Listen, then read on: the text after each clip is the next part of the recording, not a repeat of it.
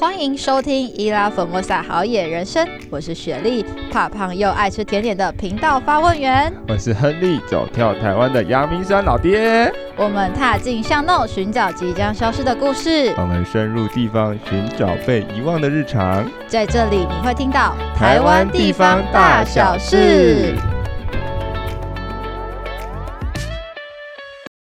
欢迎来到本周的好野周报时间。今天呢，就由亨利来主持我们的好野周报。嗯，雪莉，我们这周要聊聊什么的好野周报呢？没有了。好，我们这周呢，我们要跟大家分享的好野周报呢，嗯，活动满满哦。其实最近活动真的，我们上，我记得上一集我们好像还有点在小 murmur 说活动好像不够，有点写不出来。殊不知隔了一个礼拜，天哪，现在活动又爆炸了。对。好了，首先我们先先稍微的协助更新一下一件事情好了，就是我们上一集有提到的，呃，那个金车的千人走读延期了，哭哭，对，超 sad 的，四月二十三，我们原本马上就要出发了，因为疫情的关系，所以。也许还没有报名到的，可以去看看网站。也许最近可能会有些人释出。那根据金车的消息，目前暂定了，应该延到十月，但是会不会提早？哦、问号？问号？对，好，这是第一个好野周报，先跟大家稍微更新一下上礼拜的状。呃，我们收到目前最新关于金车千人走读的状况。嗯，接着呢，我们先从我们录音室附近的部分来讲好了。一个是士林官邸呢。现在当然没有菊花，也没有那个郁金香。现在是海棠展，嗯、对，今年弄了一个海棠展，预计大概会有一百多种的秋海棠。嗯，那大家可以去看，因为展期到五月二十二号了。哦，还蛮长的。对，所以大家也许可以分散一下，看是平日还是假日去看看走走。那森林官邸当然也就是算是蛮大的花园啦，所以可以去看很多东西。就推荐大家，如果对于海棠这种花有兴趣的话，可以去欣赏。嗯，那接着，当然现在这个花季呢，在台湾各地就是掀起了一阵蜀葵热。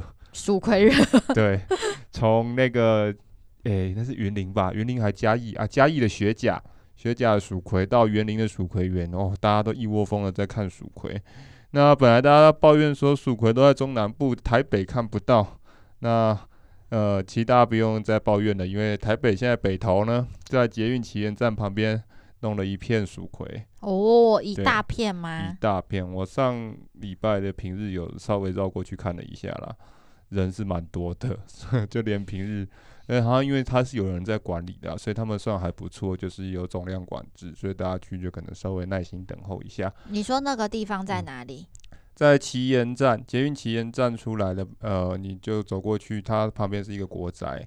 对，那其实大家如果去到那边，呃，看完蜀葵，可以顺游，就是可以去吃十米屋的甜点哦，或者是去北投市场哦，享用一下北投在地的美食。哇，好棒哦！嗯、对，我喜欢这个行程，这行程不错。嗯。嗯那接着第三个，我相信是雪莉非常有兴趣的，我们非常期待，交给雪莉来介绍好了。哎，好的，嗯，我们呢之前呢不是有跟大家介绍过平林吗？对，就是我们那时候去平林骑单车，然后还有去凭感觉吃中餐。嗯、那其实他那边呢，我觉得它就是一个得天独厚的小秘境。以前呢可能是人车来往的必经之路，但是现在呢，因为高速公路通车的关系，让比较少人会经过平林这个地方，算是吧？对，没错。对，所以呢，平林现在，因为它其实这个环境，它呃，因为是在我们北市西还南市西的上北市西上游，嗯哼，对，所以呢，它是算是水源的管制区，它没有办法去做太多的开发，嗯哼，所以也就表示是说它的呃生态是有做很完整的保存，然后它的溪流跟美景是非常漂亮的。嗯、那它现在在四月二十三跟二十四这个时间呢，有一些比较密集的活动，嗯、那但它长期的这个现在目前的茶。呃，茶博馆它有推比较长的活动，到五月十九号吗？二十九啊，五月二十九号。嗯，对，那它现在就现在最近的话，就是有一个森林疗愈漫步在一百种的蕨里，蕨是蕨类的蕨，就是鹿角蕨的蕨。那、嗯、我们会去那边野餐，哇，光听名就觉得非常的棒。哦、那另外呢，还有另外的，如果大家想要走践行的话，有一个古道疗愈的路线，它就是走在时光的秘境里呼吸。哇、天哪，光听名字就觉得很疗愈。所以呢，我觉得如果大家呢还没有去过平林，或者想要尝试一些平林新的玩法的话，刚好可以趁这个时间去平林的茶博馆走走，或者是附近参加他们的活动。嗯，整个活动名称其实叫茶山疗愈啦。嗯，那是跟平林在地很多的一些呃地创团队、地方创生团队，还有一些青年团队去做合作。所以这一次其实档期严格来讲是从四月十六到五月二十九。嗯，但是主要的呃一些大型的一些活动或是特殊的活动是集中在刚刚雪莉讲的，就是四月的呃二十呃十七啦，四月十七、十六这一个周末。嗯，对。那大家当然就是，如果要报名的话，要上网报名，因为它有限定的名额。那大家可以上脸书寻找新北市平林茶叶博物馆的脸书。嗯，好，嗯、没问题。那我们的好野周报就到这边。那接下来呢，也跟大家分享我们最近去了哪些活动。那可能大家有追踪我们的 IG 或是 FB，就知道我们最近去了很多很有趣的活动。那尤其是应该是在收听这时候，我们可能刚去完那个女夜访女王头的活动吧。哦，应该是吧？是啊。哦，是。可是还没去，你讲得了吗？哎，可以啊，这样大家才有时间可以去报名啊。哦，OK。对啊，那如果回来以后，我们可以再讲一次，讲一下就是我们体验的感觉。那夜访女王头的时间是从四月十五开始，然后到五月一号，所以大家听的这个时间呢，还有时间可以去报名，因为它是要线上报名嘛，对不对？对，可以上 KKDix 嗯，或者是相关的售票网站去购买。对，那。有什么需要特别注意的事项、啊呃？有什么注意的事项？就是它浪太大什么之类的。哦，呃，浪太大是野柳一直都有的一个不能说诟病啦，但是就是一定会碰到的问题。嗯、对，那相信大家就是看一下天气啊，去之前可以也是看一下野柳那个的脸书，他们会公告今天的浪况适不适合进去。那但是这个活动就提醒大家，因为夜间开放是。没有现场开放购票的，所以一定务必要上去呃网站上事先做购买跟预约。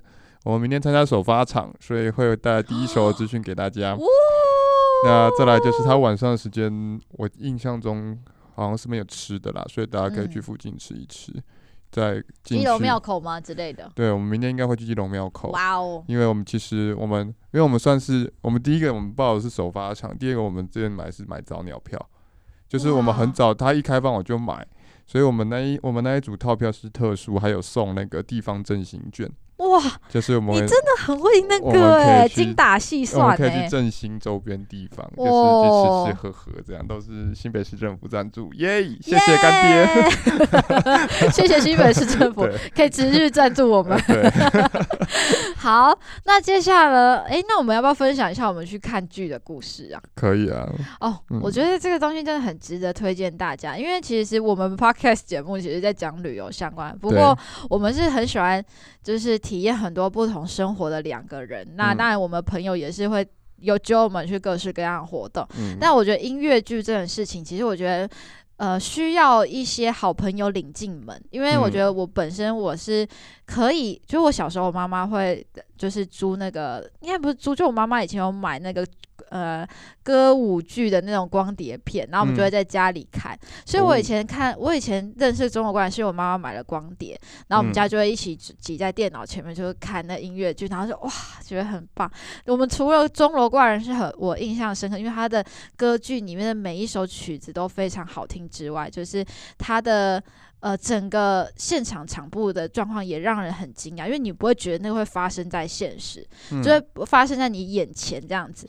那呃，这个剧我觉得很值得看，因为它现在在如果在北部的话，就是台北流行音乐中心嘛。对，对，那北流我们也是第一次开箱北流，嗯、我觉得效果算是听你讲是蛮不错，因为我之前也没有去过。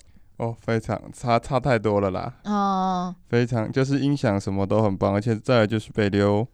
嗯、呃，我觉得真的是终于有涉及到台湾，终于有涉及到稍微应该说，呃，戏剧友善或是歌剧友善的地方。嗯，对，就扣除台中国家音乐厅不讲，魏武营没去过不敢讲，但是呃，以前印象比较深刻是台中国家歌剧院真的做的很棒。那北流现在这次去也是对他刮目相看呐，就是呃，你花一千八就觉得花的很值得。以前会觉得花一千八，嗯，有点小 keep 不这样子，现在还要买望远镜。现在进北流不用。对，不过也是要看一下疫情的状况啦，因为屏东场好像就有一场被被 cancel 掉延期了。哦，对，那对，但北部我看好像好像还有几场，还有一点点嗯剩余的票。嗯、那他们脸书有在推，所以大家如果要，也许可以再去试试看，或者是看看魏武营还没有场次吧。魏武营如果还有门票的话，听说魏武营的场地好像更优。对，可以去试试看。对，嗯、我们也看看后面呢、啊。后面如果有其他音乐剧进来，有机会我们也许会去开箱魏武营给大家。但这是一个很大的未知数，嗯，所以就嗯，大家再看状况，慢慢等吧。对 对，那我觉得《中国怪人》的音乐剧值得大家推荐几个原因。我自己第一次看剧，我想跟大家也做几个分享。嗯、那因为你看剧的经验比较多，那你也可以再补充这样子。嗯、我觉得，嗯、呃，第一个就是它的场布跟戏剧效果，就是你没有办法，你如果在电视上看到很厉害的剧场的那种，它真正搬到你眼前的时候，你会变得无法想象。嗯，你会对自己是一种心理的震撼，跟你会感佩这些做出这些场布跟带动这个呃戏剧气氛的人，你会对他很感到敬佩。然后再就是你可以感受到那个剧场演员对你跟你生命的连接，就是他明明在讲一个爱恨情仇的故事，就钟楼怪人是一个呃，应该是说嗯。这个故事，大家如果有去了解，就是有一点，就是感情纠葛，然后呃，有点奇妙转换的，对，所以。如果说大家呃不认识这个剧，可以先看完电视上的，或者去看动呃，应该说是呃卡通吧。看完之后再去听剧，会比较能够感同身受。那如果说没有的话，他很棒，就是他在前面演剧，就是演员在演的时候，旁边会跑他的字幕跟他唱的曲子，所以其实你不会说你完全不理解。如果你真的没有看过，你去体验也可以，因为他旁边都在跑字幕，那你也可以搭配的一起，你就会了解他在演绎的是什么内容。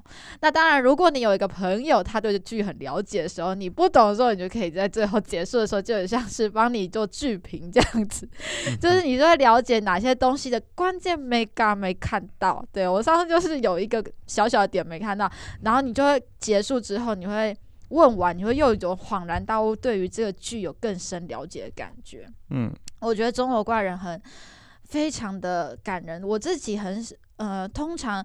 除了就是失恋的时候听音乐会哭之外，听钟楼怪人也会哭，因为我觉得他的唱的这个歌声真的是打动心里面的内心深处，这样子。嗯嗯，我们常常说剧场是有魔力的。嗯，对。那其实，嗯，音乐剧看多了，就是真的没事不要乱看，因为看多了会中毒。嗯、真的、哦、很花钱，对，很，很烧。对，但是想一想好了，现在也出不了国，那就算出得了国。也要是要花蛮大一笔钱，干脆把这笔钱花在台湾。如果场地是 OK 的话，那、嗯、我觉得看这种东西，呃，就像雪莉刚刚讲，就是场地是很重要的啦。嗯、那呃，我觉得这一次其实我不知道，就是嗯，我我看完，其实我有另外一个感触，嗯，但不是对于剧的感触，而且我觉得感触是因为我们之前也很幸运的有去开箱了另外一个地方。你说表？对，我们之前去看现在表意中心，嗯，然后那一次，哦，我们有影片，但我还没剪完，所以不好意思，大家就再等一下，之后也许这这支呃小影片也许会上，哦，但还不确定，因为还要花点时间。对，但那次我们去开箱表意的时候，我们就是很幸运的，呃，有机会上到那个猫道，嗯，对，然后这一次再看剧，其实我我有一度就在想，哦，原来当时我们从猫道上面往下看，就是这些人在那边。吊钢索啊，飞檐走壁，原来就是这些机关在这样操作，就嗯，那个体会跟感受又会不一样。就是以前总会好奇说这些机关到底怎么动，那根柱子到底怎么推。我、哦、当你去开箱过一次这种艺术呃这种艺术中心的后台之后，就哦，OK，也许真的是这样，也许地下室有轮胎或是什么，而不是里面藏了两个人或怎么样之类的去推动的。以前会胡思乱想，有没有？那。对，那其实我觉得，嗯，不论钟楼怪人或者是呃各式各样的剧，其实真的它都有它的魅力在。然后我觉得，其实我每次看完这种呃国外的歌，诶，这应该算歌剧或是音乐剧啦。我总是很佩服那些嗯作曲人或是编曲人，就是他怎么想到去去把这一个故事，可能比如说像这《钟楼怪人》是雨果写的故事，他怎么把这故事编成一首一首的歌，然后用歌去去串这个故事，亦或是另外一出也蛮有名的呃音乐音乐剧，呃不是《悲惨世界》哦，另外一出很有名音乐剧，后来也被拍成过电影，由那个美丽史翠普演的，就是《妈妈咪呀》。《妈妈咪呀》其实我觉得也是一个很厉害的剧，因为它为什么说很厉害？就我觉得它很特别的是，它是它是去串联了瑞典国宝级的一个乐团，叫做阿巴。他把阿爸成名的每一首歌串串串，他为了这一系列的歌去写了一出故事，写了这一个故事之后，然后把它串成一出音乐剧演出来。所以我有时候就会很佩服国外这些，呃，我不知道该怎么去称呼他们，但我觉得这些人怎么会想得到？可以把音乐串成故事，把故事串成音乐，对。然后当你去思考这些时候，我就觉得说：天哪，我们现在其实也在做这种事情。我们现在就是怎么样声音把旅行、把地方的故事，然后串联出来给大家。虽然我们并不是用演的，我们是把呃我们整个去走完、去找完，然后去探索完之后的一些一些东西，我们把它分享出来。嗯，对啊，我觉得其实就哦天哪，就觉得。嗯，这个真的是蛮有趣，蛮值得去深思的。嗯，对啊。不过我蛮好奇，雪莉是，呃，就像我们一般看电影，就会问说，你是先看书还是先看电影？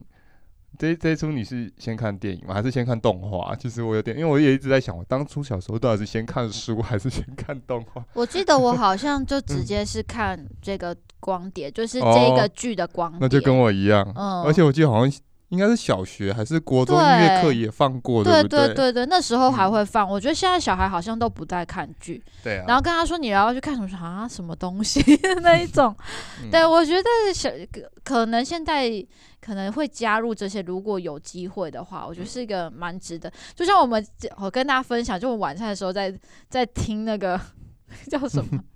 呃，帕瓦罗蒂哦，呃，对，帕瓦罗蒂，对啊，就是帕瓦罗蒂是我们三大男高音，对，世界三大男高音，那个也是我在小学的时候，我们国小老师放给我听，对我的小，对我的未来有印象深刻到的地方，它才会成为你的某个种子，但未未来世界会发芽。如果在小的时候没有种下去，小朋友完全就不会接触这个东西了。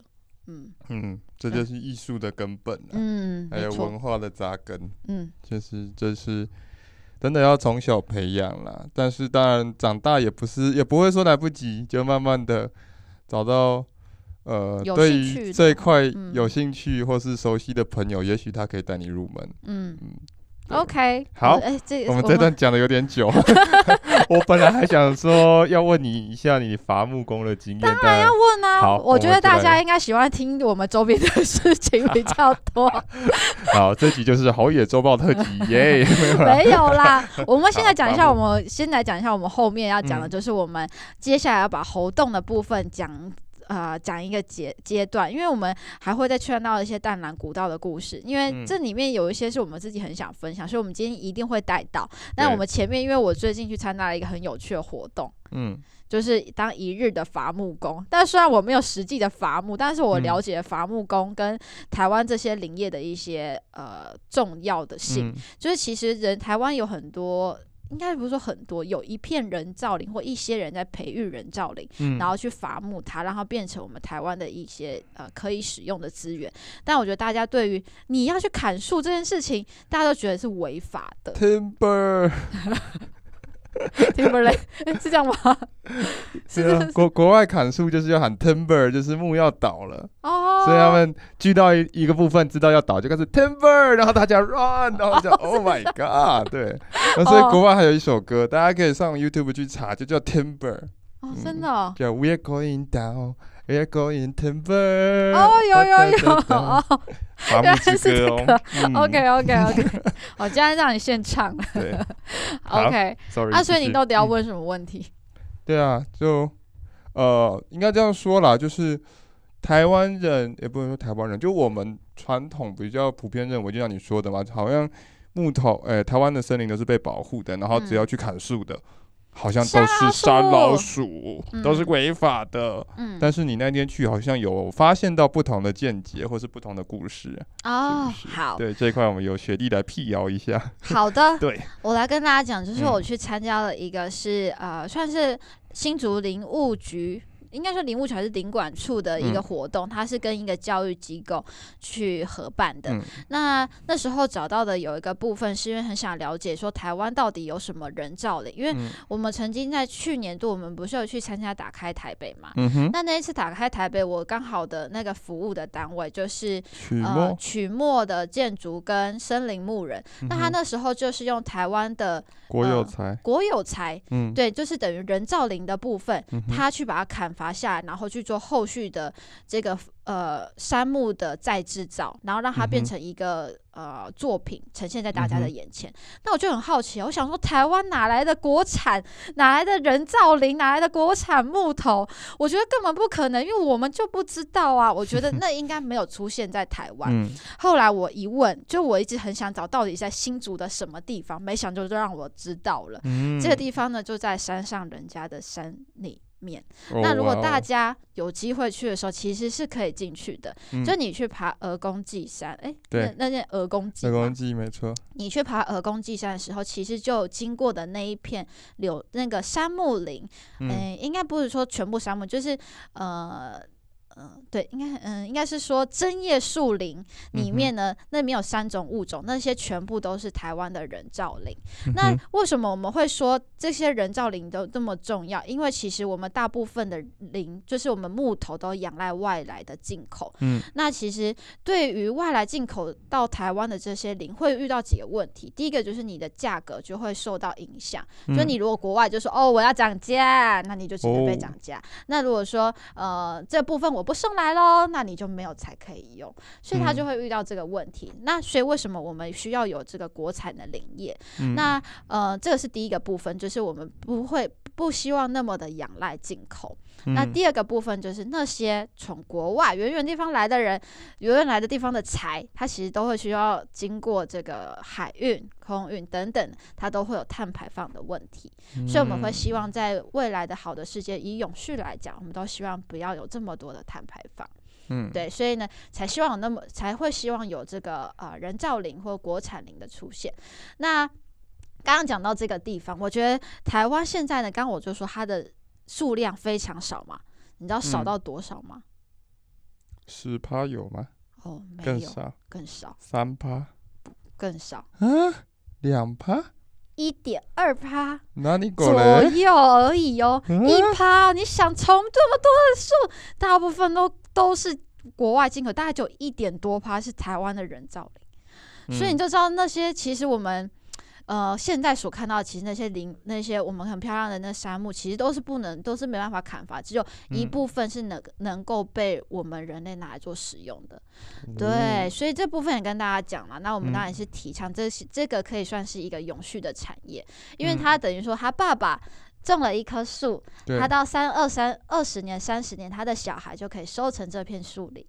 嗯、对，但他也算永续。那如果这个小孩，把这些树砍下来，拿去卖掉，拿去做制品之后呢，他再种一棵树苗，嗯、他在他的下一代又可以再收成。这叫，先人种树，后人乘凉。你好会接话，可以哦。对，就是这样子。那我就觉得它真的是一个非常永续的产业，那也值得让大家更多人知道这件事情。嗯、那我们当天就可以看到，那他们从砍掉树，然后开始种树苗，小小的树苗被种下去。嗯、那其实他也在有时候也，嗯，也不是说有时候，就是他在种植的季节，他确实有在招一些种树人。所以呢，如果呢你有兴趣的话，你也可以去。但不过就是要注意，就是他的种树的地方都在非常，就是大家也知道，山上人他其实它的斜坡，所以他你要在像是那种。呃，梯田的那种山大斜坡下面种树苗，所以你的第一个，你的这个抓地力可能要够，然后地盘要够，地盘 要有点分量，要能走之字形，四十五度 Michael 那个不会跌倒。对啊，就是你必须要有那样子的，能够在这种坡地行走的，所以他们其实大部分配合的都是在地的那个呃原住民同胞这样子。嗯、对对对，那当然，如果你有这个能力，也有想要试试看，当然也可以接洽他们的人员。那我觉得应该算是一个蛮不错的体验的。我好奇的想问一下，就是、嗯、他们当天有讲说，目前这些林，嗯，是大概什么时候种的吗？或者是，就像说我们知道的，可我们就历史来讲，我们知道的就是哦，日治时期砍了很多很多的树，但是我相信日本人砍砍完，应该他们也是有种。那难道现在这些是当时种的吗？还是更之后才种的？还是也不知道哦。其实我们去的时候，我们可以大概知道说，这样子的宽度大概是种几年。哦、所以，我们大概去他们这个，我们如果手能合抱的说，大概二三十年，嗯、二三十年，它大概就可以采收了。了解。对对对。然后我看到那个，嗯，林务局。今年有跟那个福伦社有合作一个叫做“根除银河欢”，然后就是利，然后去做选用国产材的一个活动。对，那就是希望大家去多利用国产材。然后银河欢是一个外来种啦，嗯、就是它也很容易去吞噬台湾大片的呃自有林，就是自然生产出来的天然的原始林。嗯，对，那就是呃，另外比较问题的点是说。国产材，我们常常听到国产材、国产材，可是好像都不知道应该去哪里买，或是去哪里找。他们那天有跟你们分享到这一块吗？就是哪里可以买得到国产财产的，呃，不管是家具也好，或者是相关的产品吗？哦。对，你这样这样讲，有一个东西，我觉得可以跟大家分享，怎么样知道自己买呃的来源在哪里？他们其实都会帮他们数，那是做一个编号，就其实你可以溯源到这个材是从哪里来的。就像你鸡蛋有一个那个呃产销履历，对，产销履历，他们也有那个东西。哦，对，所以呢，如果呢你再去查这棵树的它的源头的时候，你如果查不到，比方说它有可能是嗯。从三老鼠那边来的，等于这些树木跟人一样啦，嗯、就是你出生都有身份证明，然后你可以去查到，根据这身份证字号，你可以查到哦，你爸爸妈妈是谁，你来自哪里？我出生于新竹五峰乡，对，对，对，类似这样子。哦、OK。对，我觉得这样是某种层面的解答大家问题，因为我们那天也是有人问说，嗯、那我们怎么样分别这个柴到底是从是真的从你们这边来是合法的吗？嗯、那他就可以用这样的方式去印证，这样子。原来如此，嗯，太棒了。好，那你还要分享的吗？关于这活动？呃，我觉得大家真的是可以去认识一下这个部分，嗯、然后当然是因为大家看到很漂亮的柳山林，或者看到山林，都会想知道怎么样去分类。对，我觉得也可以借由这个机会，大家可以去分辨台湾的很漂亮的杉木林的呃物种，应该不能说杉木林，嗯、因为杉木其实是呃福州山的名字。嗯、那其实有台湾有三大，我们现在常见的就简单，对，第一个是柳杉，第二个是福州山，嗯、第三个就是呃。台湾台湾山吧，对、哦，我差点要说枕头山，枕头杉。对，第三个就是台湾山，就是台湾的原生种。Okay, 那我觉得大家可以先用这个简单的方式去上网查，嗯、那你可以先初步的认识，然后走到时候有机会走进这种针叶木林的时候，你可以去做分辨。嗯、对，嗯、其实台湾在山区，除了山类是人造林比较重点之外，现在比较原始一点，可能还有一些。呃，快木类的嘛，嗯，Hinoki 啊、Meliki 啊这些的，对，对，那当然就是大家可以多去认识我们台湾的山林。嗯，那在我印象没有记错的话，好像学弟参加这档活动，现在还有在贩售，就是还有新的场次啦。对，那就大家有兴趣的话，可以上网去搜寻。嗯，对，没错。那就推荐给大家，如果大家喜欢跟雪莉一样去当个伐木一日伐木工的话，可以去体验一下。好，我觉得不错。好。准备要回到活动喽。好，那呢，我们这一集的话，主要呢会先跟大家介绍一下活动的延伸，对不对？嗯、因为我们刚刚那时候有说，我们今今天呢会介绍一些淡蓝古道，因为它很多地方都是从猴洞出发，可以一路走到双溪，嗯、是吗？双溪，对，不是故宫上面那个双溪，那叫外双溪跟内双溪，我们要讲的是新北的双溪。嗯嗯。好，所以我们上礼拜停在哪里啊？我为什么每次都忘记上礼拜停在哪里？要停在食物吧？又停在又停在没有啦，应该停在中二木吧？哦哦，中二木。对啦，对，就是就很中二的那个木头，没有啦。要被骂。好了，我要被 diss 到这个，要被 diss 了，不行。好，停在中二木，OK，好，所以嗯，好，我们所以我们还停在活动了，还没离开。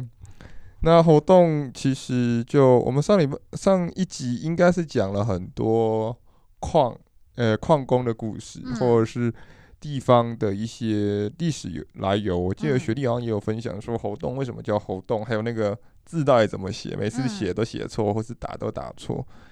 对，那我们今天就会照上次讲的，我们会进到呃，刚刚雪莉一直提的大南古道的部分。嗯，对，因为淡兰古道在呃瑞芳活动这一带算是很重要的，当时叫做入兰正道，也就是进入宜兰的唯一官方道路，所以它是官道。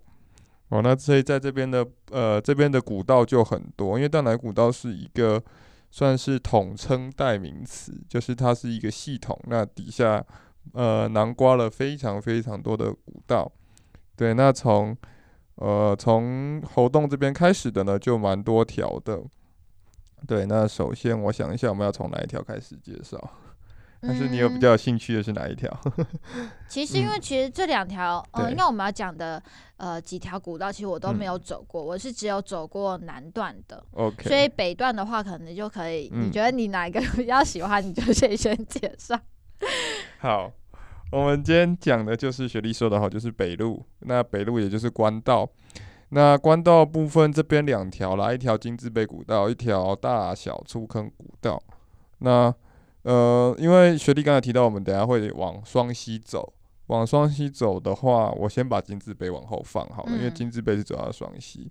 那大小出坑会走到另外一个地方，就走到九份哦，所以两个目呃两个终点不一样。那因为我们等下往双溪走，所以我先把这条先拉出来讲好了。好，好，那大小出坑古道其实呃从九份的话，它的位置你应该没有，应该很多人都没有印象啊，因为它并它在九份位置并不是在老街，而是在老街走到底，再一直往后走，要走到呃我们所谓的住宅区。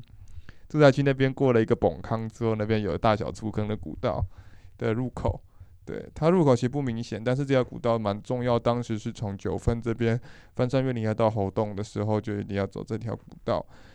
那它也是非常有名的那个呃，非常有名的一个电影，那个斗嗓啊，吴念真导演拍的斗嗓的一个发生地就在这个大小粗坑古道，所以它算是嗯，应该说有上过电影蛮知名的一条古道。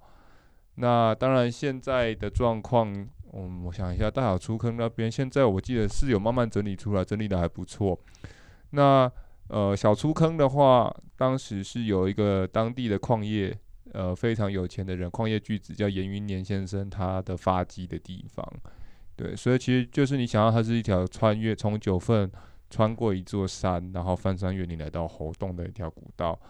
那一直到清光绪二十年，也就是一八九四年的时候，官府甚至还在这边有开设一个叫做沙金分局，就是当时因为九份产金，呃，活动产煤，那当然中间这座山上理论上还有一些矿产在里面，所以当时开设沙金分局在这边开始要继续采矿，对，所以可以想象到这条古道当时串联了两个非常重要的矿业古镇。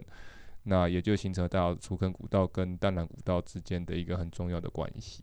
嗯嗯，对啊，这条有机会可以去走，我记得没有到很难走。嗯嗯，那接着呢，我们就要进到比较重要一点的，就是金字碑古道。对，金字碑古道的话，为什么说比较重要？是因为它有个碑嘛，叫金字碑。真的有孔钉吗？诶、欸，我记得是有，对。那金字碑古道其实提到它，就要提到另外一条，要另外提到另外一条非常有名的，也是草，也是那个淡南古道一部分，就是草岭古道。嗯，草林古道上面有那个雄镇蛮烟碑，还有胡字碑。嗯，其实跟金字碑都是同一个人提的。嗯，对。那这是明灯路的刘明灯吗？诶、欸，刘明灯，我看一下，刘明灯提的吗？我记得好像不是他提的。哦，不是他提的。嗯，诶、欸，等下，刘明灯提的吗？我想一下，还是李什么的？哎、不对，是刘明灯呐，刘明灯提的没有错。对，那金字碑古道当时就是大概在清朝是约莫同治六年嘛，呃，去开的。那其实它提像虎字碑或雄镇蛮烟那种，就是因为地形，雄镇蛮烟就那边又常起雾，然后常起风，那一起雾一起风，大家就迷路，他们就觉得，哎、欸，这里一定有一些。妖魔鬼怪，哦，牛鬼蛇神，所以他们就 就写了这个雄镇满烟碑，用这个石块石碑去镇这边的呃一些事情。那所以其实，在金字碑也是异曲同工之妙啦。它这就是有感这边的路非常险峻，所以在林顶的地方提了这个金字碑。对，那金字碑其实呃，他在他在呃，大概咸丰年间，还有很特别的用意，就是警告山民不要进去乱砍树。对，然后甚至还立了另外一个叫做奉献示敬碑。奉献示敬碑。对，其实就有点像是呃，我们现在的可能林业法吧，就是这个，哦、它是一个禁止砍伐山林、请爱惜树木之类这种一个。一个呃，算是法一个条文的碑文在这边，就是叫大家不要上山乱砍树。嗯，对，它是有一个非常有环保意义的一个石碑在这边。哦，对。那呃，金字碑古道旁边，它当然就是这边，因为它是在活动的比较内部，就要再往里面走，走到快到三貂岭的地方，所以它又有另外一个别称，叫做三貂岭古道。哦，那从这边翻过一座山，就到。呃，就到我们刚刚要讲，我们后面要讲的双溪，嗯，对，那它算是，嗯，应该说淡南官道里面几条比较大条一点的步道，因为像大小粗坑相对来讲是比较小条一点点，但淡南古道就真的，呃，不，不是淡南古道，金字背古道就真的比较大一点点，嗯，对，那其实大家如果去走这一条古道的话，其实你用大众运输蛮方便的，火车到猴洞，然后去爬金字碑。下到双溪那边之后，其实也有火车可以回来，甚或是有诶、那种地方，新北很多那种社区小巴，对，你可以搭那种小巴，就又可以回到活动也好，或或是接着有人会接着淡兰正道，就从那边再去接双溪那边就有那个平赖平赖古道、阔赖古道，对，就是几条也是很有名的淡蓝古道系列，这大家就可以顺便的一路再去走了。嗯，对，后面还有什么时空时空古道啊，是这些东西。嗯、对，所以其实大家如果顺着淡蓝古道要走，其实瑞芳活动这一边会是非常推荐的，因为我们去走之前去走的南路是相对比较短、比较小的，然后比较精致一点点，它就是送茶，所以也没有到很难走。金字碑可能稍微的会有一点点难度在。嗯嗯，好，对金字碑还有什么相关的问题吗？我觉得大南古道，如果大家要去爬的话，嗯、可以注意几个东西。嗯，这第一个的话，就是他们可以注到注意他们的 mark 是很可爱的双扇蕨。那双扇蕨的话，呃，其实我很喜欢讲植物，因为我觉得植物是一个很有温度的东西。那像双扇蕨又是一个更有温度，因为它是从恐龙脚边一直生活到现在的植物。那如果说植物啊，就蕨类，嗯、那就是如果说要辨别蕨类，它算是一个很好辨别的。呃，一种物种，因为大家说如果蕨类就觉得好累，因为你怎么分辨都是很难分这样子。但是双扇蕨相对比较简单，因为它看起来就是有两片呃。破掉的雨伞的感觉，但它就是因为它像是手掌展开，所以你有时候像两片扇子。那我觉得，如果用一个比较好听的说法的话，它像两对翅膀会带你飞。Oh. 所以我觉得双扇蕨算是一个很可爱的物种吧。那呃，为什么双扇蕨值得被保留跟被大家就是提醒，或变成一个现在变成淡蓝古道的一个标志？有一个说法是，就是我以前因为有机会去那个天溪园。嗯，就是天溪园，我就会跟大家做解说的时候，就会讲到那个双扇蕨。那那时候我们就听到一个故事，就是曾经啊，就是有外国的呃研究蕨类的一些学者，他们呢，就是因为。对于觉得，他们就要研究很仔细，但他们从来都只有在他们的标本或他们的书上看到双扇蕨这个物种，他们以为它消失在这个世界上。嗯、可是当他们来到台湾的时候，发现台湾满山满谷的双扇蕨，他们就超级感动，还感动到落泪，你知道吗？所以说哇，这一生值得了，你知道吗？光听这个故事，觉得天哪，太有趣了。所以呢，就是说为什么双扇蕨后来会被保留下来？有一个部分就是因为它其实真的是在国外是。非常非常少见，但在台湾这蕨也可以说蕨类王国的台湾，它真的是是我们路上就可以看到的，嗯，山区都可以看到的蕨类物种，我们觉得这是非常不错的。那如果说你到淡兰古道，因为可以看到这个标识，你就跟着这个标识走，那有可能你在路上就可以找到它的身影。嗯，没错。那另外一个的话，就跟大家分享，就是很多。其实不管是呃地方也好，就是你会看到大兰古道的这个路途上会很多土地公庙，因为他们其实在以前在开垦就走这些路途的当中，他们遇到很多辛苦事情，他们都会把呃希望可以让土地公保佑他们平安，所以你就会在路上看到很多土地公庙。这也是这个淡兰古道的几个两，呃，应该说两大非常大，你在过程当中可以看到的一个重点，这样子。嗯嗯。其实淡蓝古道算是，呃，我们应该前面那个古道特辑也提过，就是真的是在政府跟民间单位两方去努力的合作配合之下，然后去。把它整理出来一条非常重要的一个古道，嗯，对啊，所以真的蛮推荐大家，如果真的有机会，可以不用说一次走完呐，嗯，因为真的你一次要把大南古道全部走完太困难了，因为它系统太多了，嗯，可以挑几条你有兴趣的去走走，去认识一下，那也许有机会，就像学弟讲，也许你可以看到。那个神奇恐龙脚边的双扇蕨，嗯，对，虽然我本人到现在还没看过真实的，所以我也很想看到真实的。对，好，我带你去看，阳明山好像就有蛮多的。哦，是哦，对。嗯、OK，好，好，那接着呢，我们就继续往前走。嗯。嗯，活动，你还有什么要补充的吗？没有的话，我就要准备往双溪移动喽。你要让我讲是不是？好厉害的挖洞给我跳。好，我觉得可以还是跟大家分享几个故事，因为真的是上次真的有机会可以去到活动认识老矿工，嗯、他有分享几个我觉得很值得分享。就大家为什么会说采矿、采矿、采矿？到底这些矿除了金矿，这些煤矿对我们的生活影响是有多重要？为什么这些要值得被保留下来？嗯、第一个就是它这。这些就是承载我们历史的一个痕迹，你必须要了解历史，你才会知道你的现在。那当然，我们去到猴洞，我们就会跟他们的路途、跟他们的对话，你才会知道这些到底有温度的地方在哪里。嗯、那当然，这边呢，我们可以看到的就是一些矿坑。嗯、那刚刚我们讲到，它其实有几个矿坑，大家是有机会可以去看。虽然是呃，有一个是有被打开的，就是猴洞坑，算是吧。猴洞坑，对，它现在是有那个小台车在经营。嗯对，猴洞坑它是有小台车，是可以，嗯、你可以借由呃，它搭矿，就是有点像是搭矿车的体验，你就可以了解以前矿工是怎么进到那个矿坑里面去做运作的。是。那这样其他的坑基本上是被封闭的，像马坑跟复兴坑。对。那如果你有机会来到复兴坑，我觉得呃，有人带一定，呃，应该说最好是有人带，因为你有可能会迷路。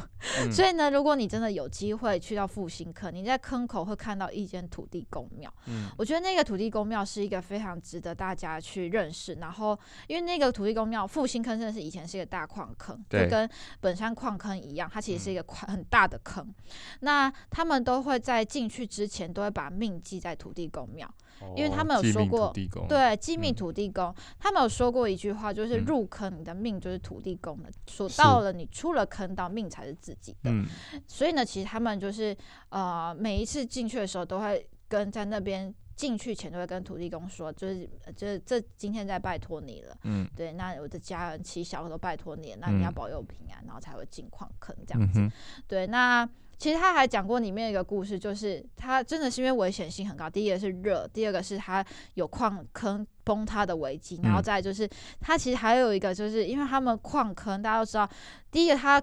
你你挖矿的时候，第一个有可能是往往应该说是是往上面，它是斜坡，它或者是往下的斜坡，嗯、所以他们如果是往下那种矿坑是在下面的那种，他们必须要是要拉那种绳索，你才把矿车拉上来或拉放下去嘛。嗯，没错。这个工作呢，其实他们有说的说法，他们并不是找男生在拉这个。呃，拉矿车的其实是找女生，嗯、因为女生比较细心，她要放或者是拉，其实她需要呃比较细心的去做这样子的工作。嗯，那他们曾经还是有遇过矿灾，矿灾就是你那个矿车没有拉好，可能就是。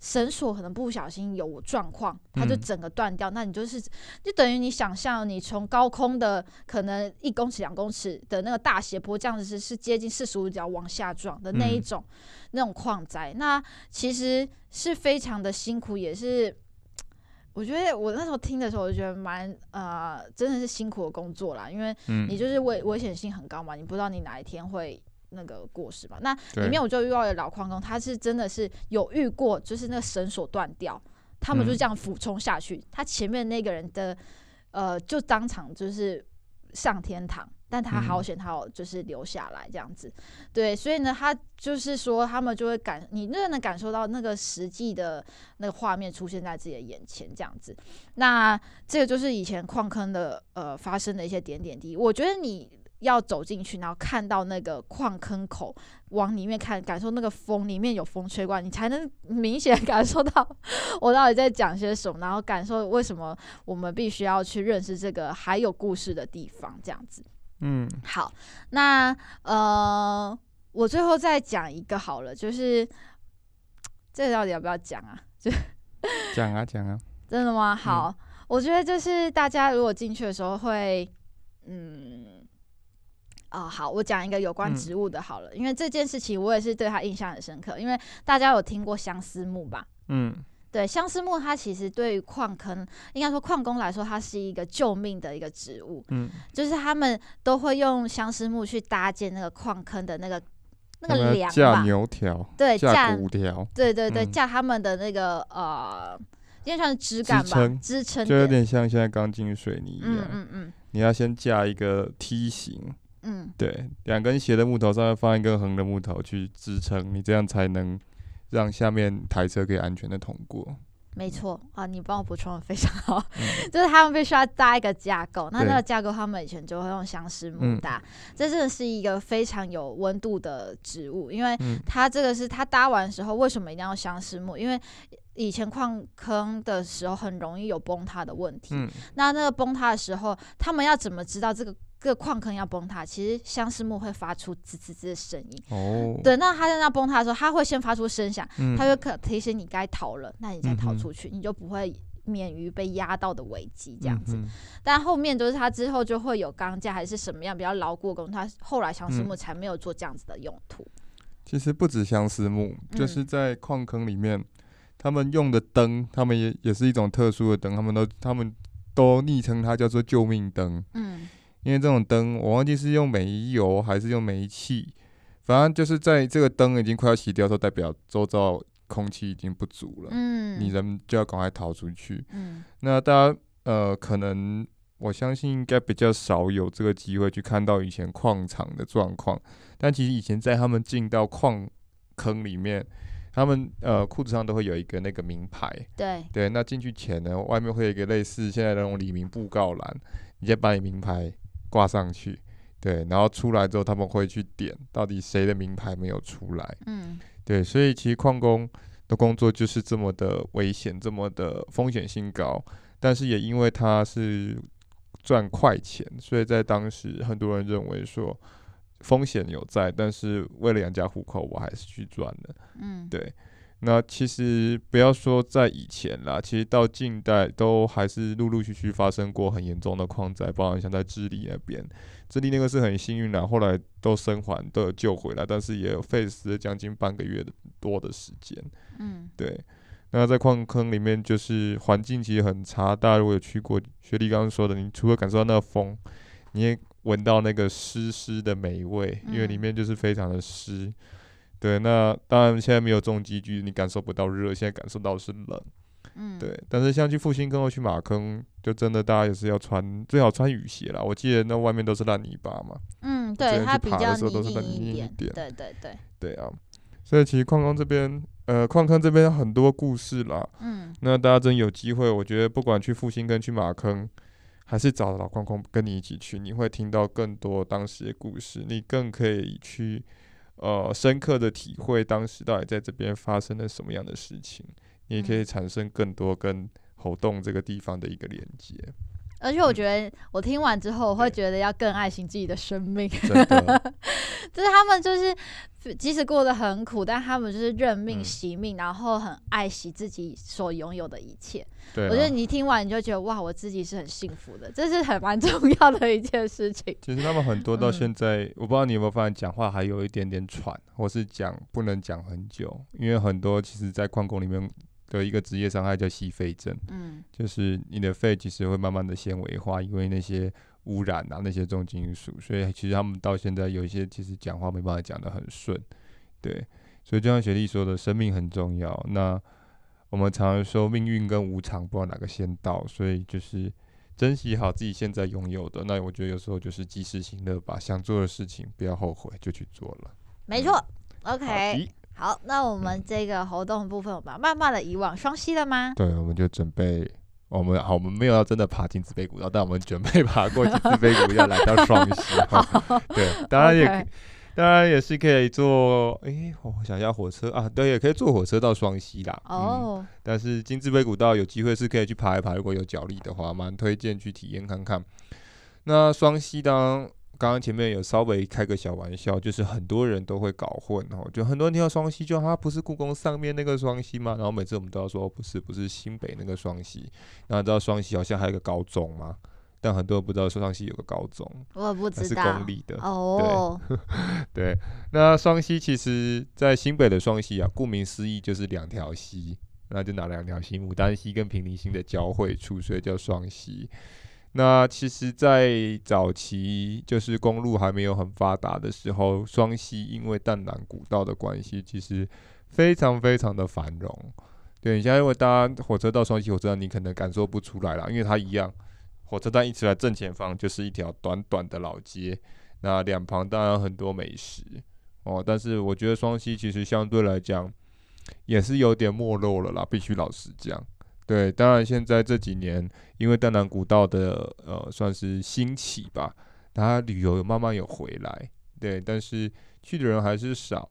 那如果大家去双溪的话，除了讲我们刚刚讲登山，你有兴趣骑脚踏车，其实双溪火车站一出来的右手边，现在有那个好像是公营的吧，公营还民营的那个自行车租借站，对，可以跟他租自行车，然后可以骑车去探访双溪的老街呃的一些老地方。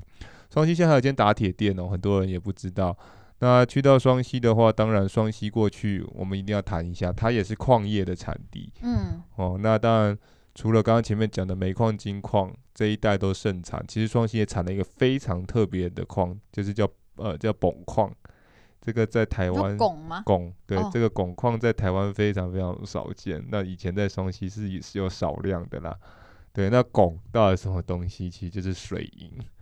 水银又是什么东西？还是不清楚。就是因为我没记错，应该是温度计里面那个会跑来跑去那个，就是水银。嗯、对，那水银其实有些人说，好像我记得以前看一些，呃，好像历史的一些小说，什么都说它有剧毒嘛。可以我都看过，那是宫斗剧的。对啊，宫斗剧。宫斗剧的毒药。嗯、对啊。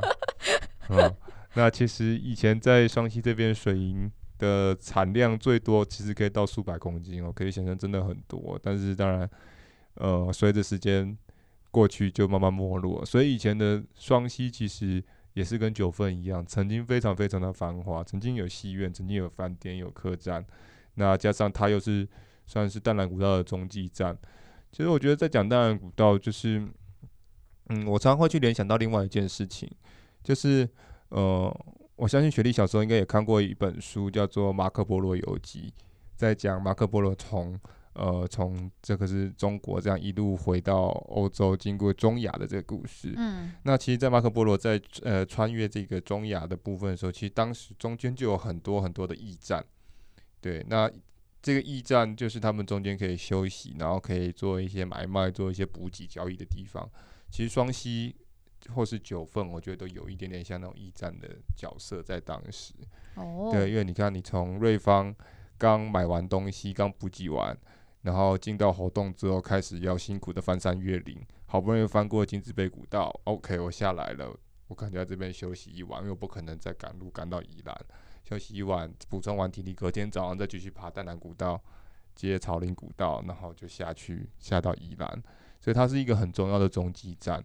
那所以这也造就了双溪的繁华。嗯，那讲到双溪，呃，当然它的名气，它的呃，应该说旅游的热门程度不及可能附近的平溪啊、九份啊这些地方，但双溪其实还是很多好玩、很多好吃的。那讲到双溪，不得不提有一间饼店，是这每一个人去双溪一定要去买，就是叫做，诶，那间叫什么？叫海山饼店。我第一次吃到也是我朋友给我的，然后我后来去双溪的时候，我还真的特别去找这间饼店。对，海山饼店真的很厉害啦，它在当当地是非常有名的一间老饼店。对，那厉害的地方在哪里？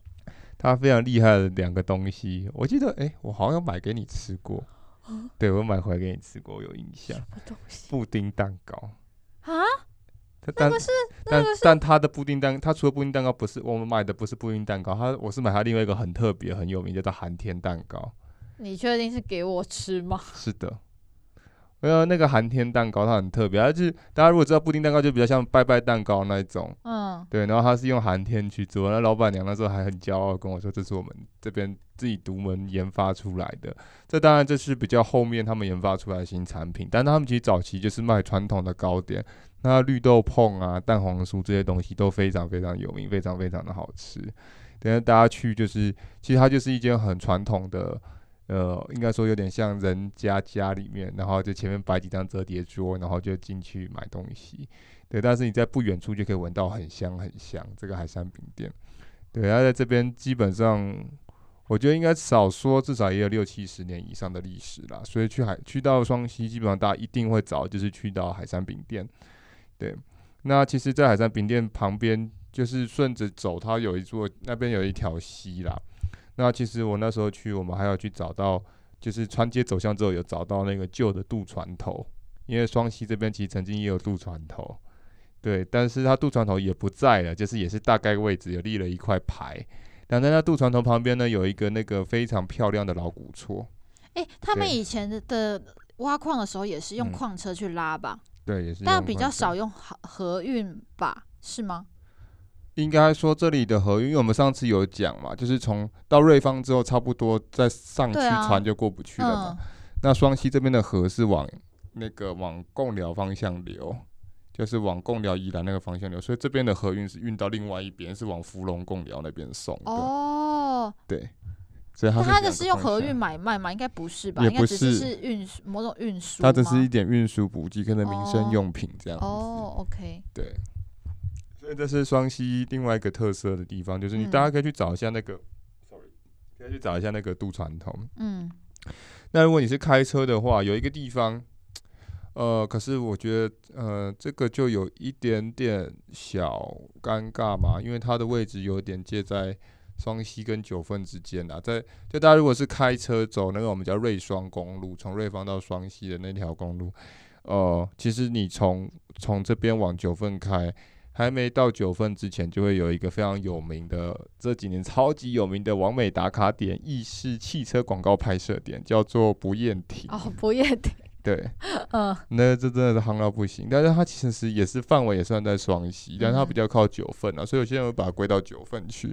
但就地理位置来讲，它是双溪。哦，嗯，明白。对呀、啊，好吧。所以双溪其实很多好玩的，然后好吃的就推荐大家一定要去到双溪的传统市场。对，其实就在海山饼店前面的大马路，你就一直往火车站的方向一直走，罗拉手就会找到一堆，呃，很多什么阿尔那些什么阿尔，我忘记是桔梗还是什么鸡卷店还是什么店，反正卖很多很好吃。然后我们上次去吃一间便当哦，非常好吃，但我也忘记名字，有点久以前。对，然后双溪，大家如果往山里面一点走，就是会走到我们刚刚讲的那个平溪古道啊，或是阔濑啊这些地方。然后平溪古道或时空古道、阔濑古道这几条，尤其平溪据说是最好走的，然后还可以玩水。哦，夏天的双溪是可以玩水，还不错。嗯，对。然后呃，因为这边我记得也是有护鱼，所以我们那天在桥上往下看，就是波光粼粼，全部是那一闪一闪的鱼。嗯，然后就看到每一颗石头上就站满了那个暗光鸟。哦，暗光鸟。嗯，那天真的是看到大群聚啊，大概二十几只，一坨 鸟在那边盯着溪里面的鱼，我们就想，天哪，真的是很 久没看到这么壮观的暗暗暗光鸟。对啊，那大家其实去双溪，它有一个特色啦，也就是因为这里跟九份的还有瑞芳的针管也是蛮像，就是也是蛮常下雨的。所以你看这边的屋顶，或是他们街屋在建造的形式，跟瑞芳跟九份基本上也都差不多。嗯，然后双溪还有一间打铁铺，是百年的老打铁铺，很多人有专程会去找。以前也看过摄影师去拍过照，可是我上一次去，我印象中他好像没在打铁了，所以我不确定现在到底是预约制，还是说我们真的要可能拿一个锄头 拿一个菜刀去请他打，他才会才会有拍得到照片。对，但是大家经过的时候可以去看一下，因为它就是一栋红砖屋，还蛮漂亮的这样子。对。我想要问问，如果说我们要推荐大家从红洞到双溪，他如果安，嗯、我们如果要推荐大家我安排一日游，你会怎么样让他们玩比较好呢？活动到双溪怎么玩呢？一日游，有脚力就爬金字碑啊。嗯，我们刚刚讲了嘛。那没脚力就搭火车。没有脚力搭火车啊！我会建议就搭火车加刚刚讲的嘛，火车站出来右手边去租脚踏车。嗯，因为其实双溪老呃双溪老街虽然不长，但是。整个双溪地区，如果你用脚踏车去串，你可以串到很多地方，很多老宅，然后到我们刚刚讲的渡船头，或者是你可以买一个便当，买个我们刚刚讲可能鸡卷或是什么，或是海山饼店的那个蛋黄酥，然后到那个渡口旁边，因为渡口旁边那边有一栋真的是很可惜的废墟啦，因为我们已经找不到名字了，可是那一栋废墟真的很好拍，然后在那废墟旁边有一棵超大棵，呃，不，不是旁边，正前方。有一棵超大棵的那个老树，然后你就可以，我上次就坐在那个老树下面在嗑那个海山饼店的蛋黄酥，然后听着旁边的溪水，看着江边有人在钓鱼，我真的觉得我在国画里面，有 没有 什么什么独有一说翁，哦天哪，对，哦，就是还蛮 chill 的一个生活这样，对，所以推荐大家可以用脚踏车的方式，那当然如果你不嫌累，可以像我一样，就是用走路的方式去走，还不错，嗯。嗯它的这个感觉是像哪一个？以嗯，因为我觉得平林有一种慢，嗯、那它的慢是像哪一种地区的慢？有点像平林，有点像平林的那种慢，嗯、有点像平林，因为它店也是都蛮有个性的，就是有个性，就是开或不开，好像是随随他们当地人的感感觉这样子。哦、对，然后 sorry，然后那个它在比较外围一点呢，就是到外环道部分，好像。嘿，现在应该我看下四月、五月的应该差不多了，差不多大概五六月吧。夏季的时候可以去看荷花，对，它那边有荷花，会有一个荷花池啦，会开，还蛮漂亮的。嗯、对，也推荐大家可以去看一下这样子。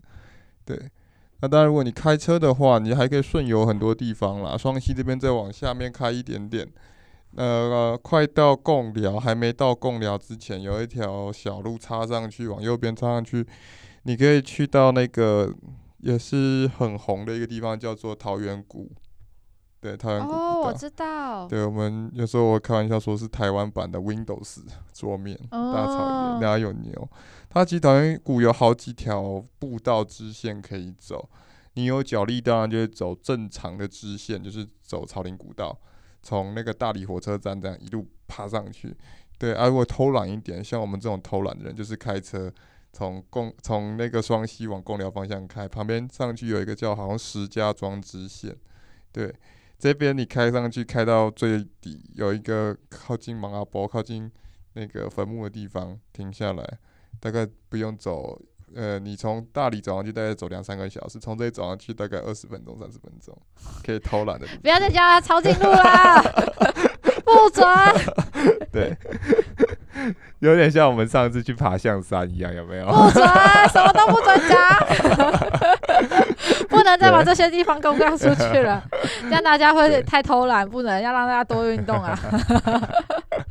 好啦，那呢，我们刚刚就推荐了这个猴洞到瑞芳，哎、欸，猴硐到双溪的呃一日游玩法，那会我们到时候再整理成一些笔记资料提供给大家。嗯那你还有什么要补充的吗？没有。那我们下一集的方向会往哪里走呢？很好的问题，我们要 我想一下，我们要怎么走？你有想往哪里走吗？我们还会继续讲双溪吗？应该不会了。哦，oh, 所以我们双溪目前就会到一个段落，啊、那会往应该是我们会往九份金瓜石这一块走。对啊，我在想应该是往回走吧，对不对？